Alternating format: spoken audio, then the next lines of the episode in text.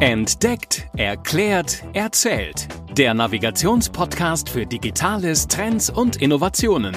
Präsentiert von Hashtag Explore, dem Online-Magazin von TÜV Nord. Hallo vernetzte Welt. Herzlich willkommen zum ersten Podcast von Hashtag Explore.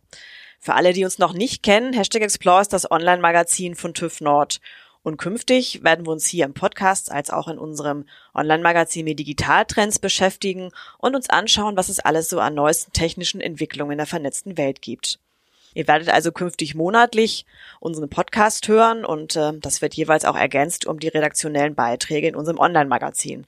Also gleich mal abonnieren, am besten jetzt und so werdet ihr zukünftig auch keine Folge mehr verpassen.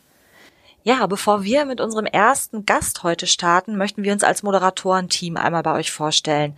Entdeckt, erklärt, erzählt wird vom Redaktionsteam der Hashtag Explore produziert. Ich bin Julia Mandrion, zuständig für den technischen Part unseres Online-Magazins und ich arbeite bei TÜV Nord an dem Thema digitale Kommunikation im Team der Konzernkommunikation.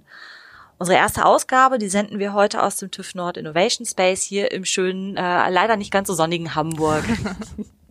Da möchte ich mich eben auch noch vorstellen. Meine Stimme habt ihr ja eben schon gehört. Mein Name ist Caroline Rotherberg und ich kümmere mich um den redaktionellen Teil von Hashtag Explore.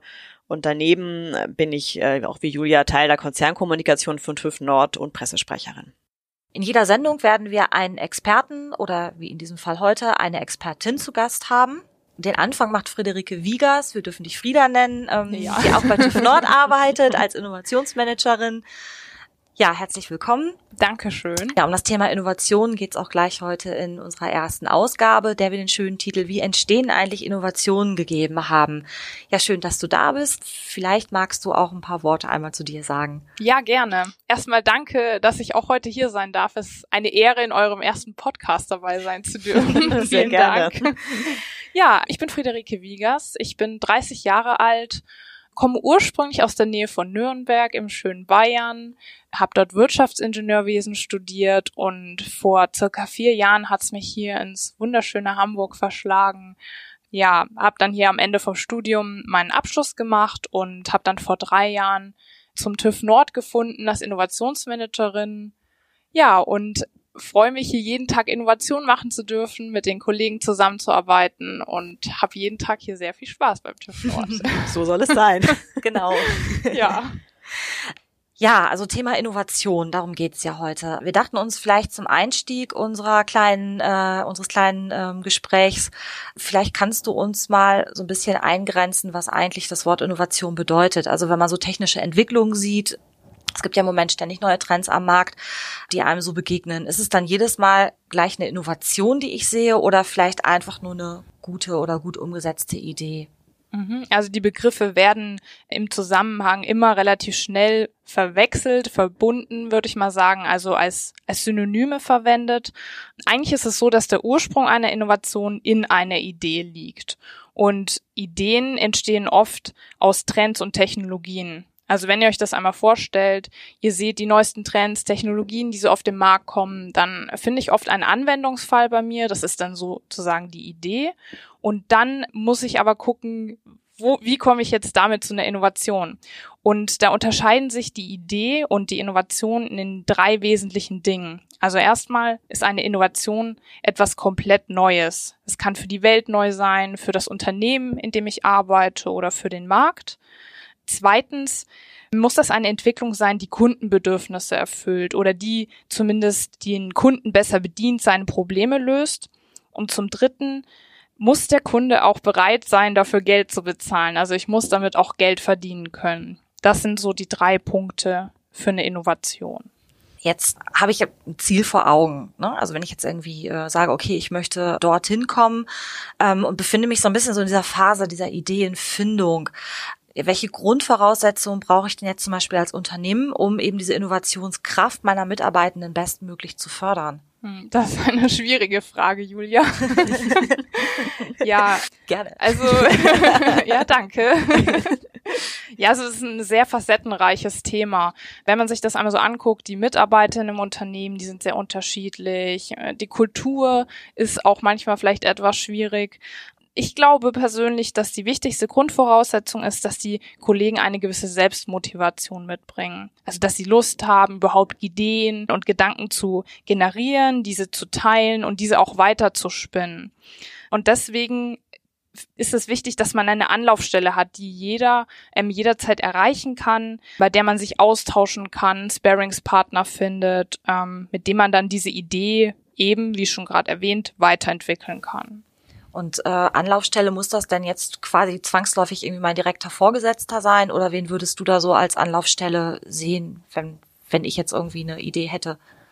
Ja, also das hängt von einem selbst ab. Da spielt ja auch so die menschliche Komponente mit rein. Also zum einen sollte es natürlich im ersten Schritt jemand sein, mit dem ich vertraut bin, also mit dem ich offen reden kann, kann ich mich offen austauschen und kann aber auch zum Beispiel ein Innovationsmanager sein, der mir dann vielleicht noch so ein paar Tipps geben kann, äh, wie ich an der Idee konkret, mit welchen Methoden ich weiterarbeiten kann und der so ein bisschen noch einen neutralen Blick darauf hat. Genau, also beides ist beides gut. Ich möchte eh nochmal auf den, auf den Kunden äh, zu sprechen kommen. Du hattest ja eben auch gesagt, äh, dass es natürlich primär auch darum geht, zu gucken, welche Probleme hat ein Kunde und was kann ich tun, um diese Probleme zu lösen und dann natürlich auch als Unternehmen dabei bin, zukunftsfähige Produkte oder Dienstleistungen zu entwickeln.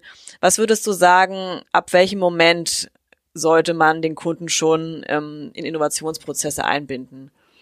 Also schon relativ früh, wenn du so eine ganz kurze Antwort willst. Ähm, ja, also es, es hat einen ganz einfachen Grund und zwar ähm, im Prinzip wollen Unternehmen und Kunden ja das gleiche. Also der Kunde hat ein Problem, das er gelöst haben möchte und das Unternehmen möchte dem Kunden etwas verkaufen. Und das kann er natürlich am besten, wenn das, was er entwickelt, genau das Bedürfnis des Kunden befriedigt. Und deswegen ist es schon sehr gut, wenn man von Anfang an sich austauscht, der Kunde einen mitteilt, was er braucht und man kann das dann entsprechend auf dem Bedürfnis des Kunden entwickeln seine Idee. Genau, also sehr früh finde ich gut. Okay, da bist du ja ein sehr deutliches Votum. Ja, auf jeden den, Fall. für den frühen Zeitpunkt.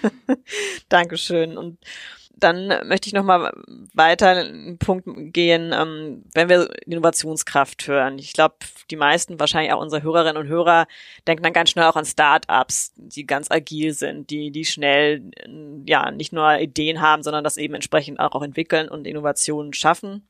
Auf der anderen Seite haben wir natürlich äh, einen großen Mittelstand oder auch natürlich Großunternehmen, also sogenannte altgediente Unternehmen, die teilweise ja wirklich mehr als 100 Jahre alt sind, einen großen Erfahrungsschatz auch haben. Hm, was würdest du sagen, wer hat Vorteile da in dem Fall? Ist es, sind die jungen Wilden immer nur diejenigen, die so innovativ sind oder ist es altgediente Unternehmen? Sind es wirklich sozusagen zwei Pole oder geht's auch zusammen? Beides. Also die Startups haben einen großen Vorteil, dass sie noch nicht so so groß sind. Ähm, sie sind dadurch relativ flexibel, können schnell reagieren, agieren. Die großen Unternehmen, die sind halt schon etablierte. Also die haben einen riesigen Erfahrungsschatz mit ihren Mitarbeitern. Die haben einen großen Kundenstamm ähm, und ein großes Netzwerk. Das ist schon sehr viel wert. Das fehlt den meisten Startups am Anfang. Was man beobachten kann, ist, dass die, diese Gruppen mehr zusammenarbeiten, also sich zusammenschließen, um die Stärken des anderen für sich dann auch mehr nutzen zu können. So ein bisschen nach dem Motto, gemeinsam sind wir stark und können dann was Neues entwickeln und Innovationen machen. Wenn man das jetzt nochmal so einzeln sieht, ist es halt wichtig, dass jeder seine Stärken nutzt, die er hat. Also die Startups dann vielleicht ihre Schnelligkeit, ihre Flexibilität und die großen Unternehmen haben eben ihren Kundenstamm und ihre Erfahrung mit den Mitarbeitern als großes Potenzial. Also der Trend ist, gemeinsam sind wir stark. Ja, auf jeden Fall. Sehr schön. Ja, jetzt kommen wir eigentlich schon fast zum, zum Abschluss unseres kleinen Interviews und wir würden jetzt gerne nochmal einfach drei Tipps von dir hören, wenn ich jetzt eine Idee habe und möchte daraus aber eine Innovation machen. Ähm, vielleicht kannst du einfach nur nochmal zusammenfassen, auch für, für unsere Menschen, für die vernetzte Welt da draußen, dass es einfach nochmal ein bisschen so zusammengepackt ist.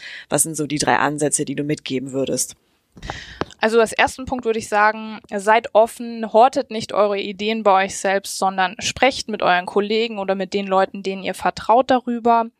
Dann schon so als zweiten Punkt, sprecht mit jemandem darüber, der euch weiterhelfen kann. Also wir bieten das sehr gerne an hier als Innovation Manager, einfach sich auszutauschen, ganz unverbindlich, um dann weiterarbeiten zu können an der Idee. und drittens der Einbezug der Kunden. Also einfach auch, ähm, ist meine Idee denn auch konkret auf ein Bedürfnis entwickelt? Finde ich denn da auch wirklich jemanden, ähm, mit dem ich damit weiterhelfen kann? Vielen Dank. Ja, Dankeschön. Ja, weiterhelfen. Wir hoffen natürlich, dass, liebe Hörerinnen und Hörer, dass euch das auch weitergeholfen hat. Ähm, vielen Dank, Frieda, für ja, die ganzen ich hoffe Einblicke. auch. Das war nämlich auch schon unsere erste Folge unseres Podcasts. Wenn euch das Format gefallen hat, dann abonniert doch einfach unseren Podcast Hinterlasst uns auch gerne ein Feedback, wo auch immer ihr uns hört, auf den Plattformen. Da gibt's ja überall verschiedene Bewertungsmöglichkeiten. Könnt auch auf unseren Social-Media-Kanälen nochmal einen kleinen Kommentar zu unserer Folge abgeben. Schaut am besten in unserer Podcast-Beschreibung, wo ihr uns überall findet. Vielen Dank. Wir hören uns mit der nächsten Ausgabe dann im September wieder. Bis dahin habt einen schönen Sommer und bis zum nächsten Mal. Tschüss. Tschüss. Tschüss. Das war Entdeckt, Erklärt, Erzählt der Navigationspodcast für Digitales, Trends und Innovationen. Präsentiert von Hashtag Explore, dem Online-Magazin von TÜV Nord. explore-magazin.de